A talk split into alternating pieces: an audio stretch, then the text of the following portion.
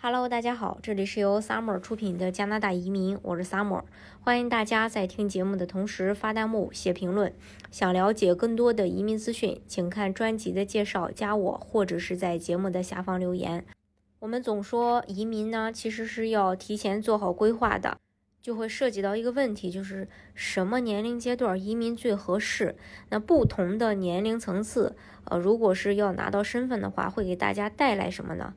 比如说，呃，如果你选择孩子在十岁前移民的话，因为国内教育压力很重，很多父母决定在孩子还在读小学，甚至是幼儿园的时候就选择定居加拿大。其实这个年龄阶段拥呃这个移民的话呢，是有很多好处的。由于孩子年龄比较小，接受能力、学习能力、适应能力都比较强，这会让孩子很快融入到加拿大的文化，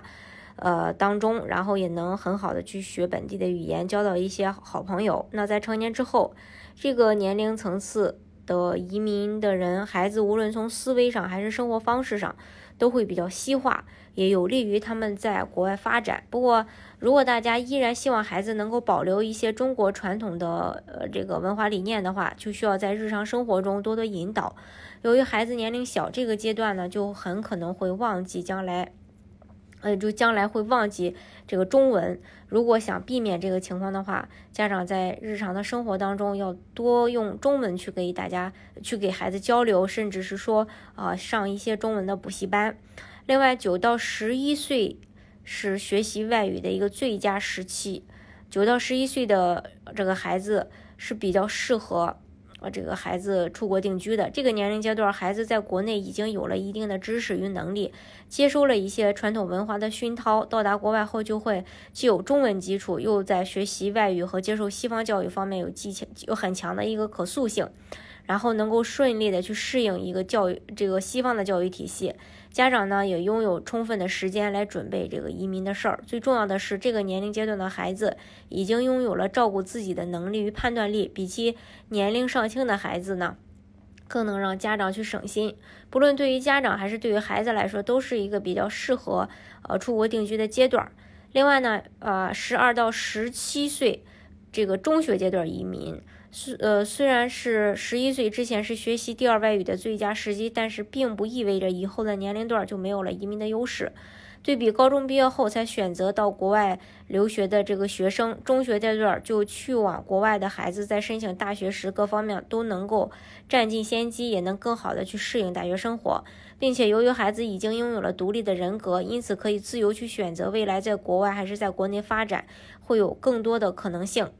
那如果是大学阶段会选择定居的话，最典型的就是这个留学加移民。相较于中学生，大学生群体更了解呃外国的文化，也更能尊重、接受和理解外国的文化，对于新鲜事物也会更加有包容性。不过大学阶段留学是很是就很考验这个适应能力。中国的传统文化和学习氛围跟加拿大是不一样的，需要有一定时间的磨合和适应。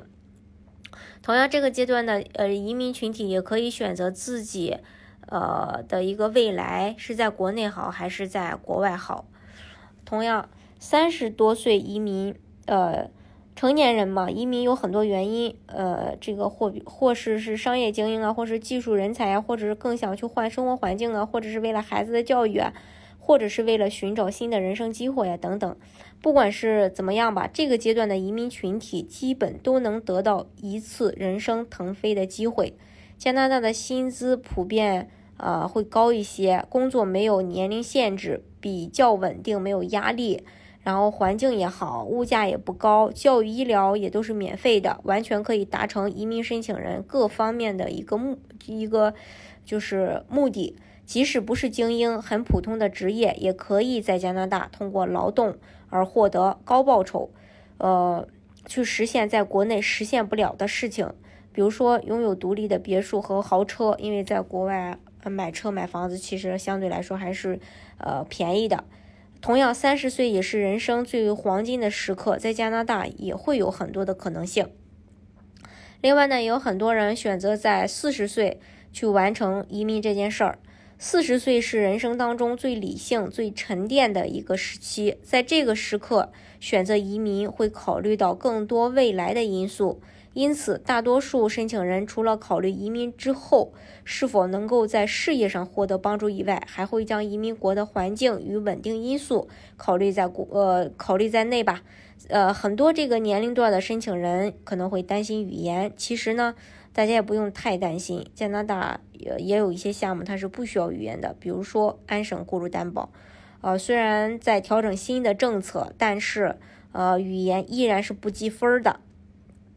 另外，还有人会选择在五十岁，呃，去选定居加拿大。这个年龄层次的大多数移民申请人的目的就是养老，能够获得更好的生活环境，然后闲适安逸的这个生活和丰厚的社会福利是他们考虑的重点。在这个阶段，子女普遍已经在国内外的事业稳定了，因此与父母一起移民也不难。呃，加拿大同样也是这个养老圣地嘛。呃，也比比较适合养老。无论是哪个阶段，呃，移民呢，其实都有自己一个独特的优势和契机点。呃，所以呃，不管你选择呃哪个阶段去出出国定居吧，其实都是要做好一个规划的。呃，移民加拿大的方式呢有很多种，大家可以根据自己的实际情况去选择最适合你的项目来拿到身份。好，今天的节目呢就给大家分享到这里。如果大家想具体的了解加拿大的移民政策的话，欢迎大家看专辑的介绍，加我或者是在节目的下方留言。